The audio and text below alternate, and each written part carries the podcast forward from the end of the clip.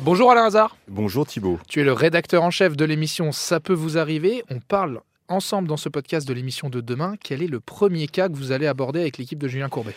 C'est le cas d'un drôle d'artisan qui est passé chez Sandra. Il lui a pris 5000 euros pour une rénovation de l'appartement et on peut dire que ce qu'il a fait, c'est un peu n'importe quoi. Le parquet est défoncé, le carrelage et la baie vitrée totalement endommagés. Il a laissé un peu des taches de peinture partout et il a détérioré le mobilier. Il lui a pris 5000 euros. Depuis, elle l'appelle pour qu'il vienne réparer euh, ce qu'il a saccagé.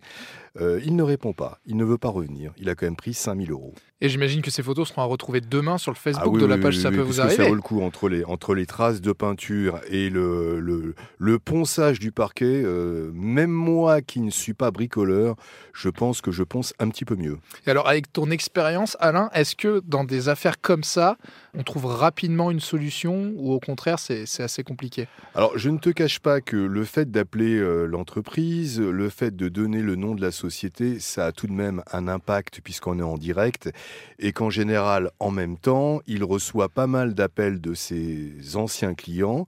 L'impact de l'émission est tel qu'en général, on trouve une solution. Et hormis ce cas, est-ce qu'il y a d'autres cas inédits? Que vous allez aborder? Alors on aide toujours les professionnels. Nous avons Jean-Luc euh, qui fait le ménage dans un immeuble.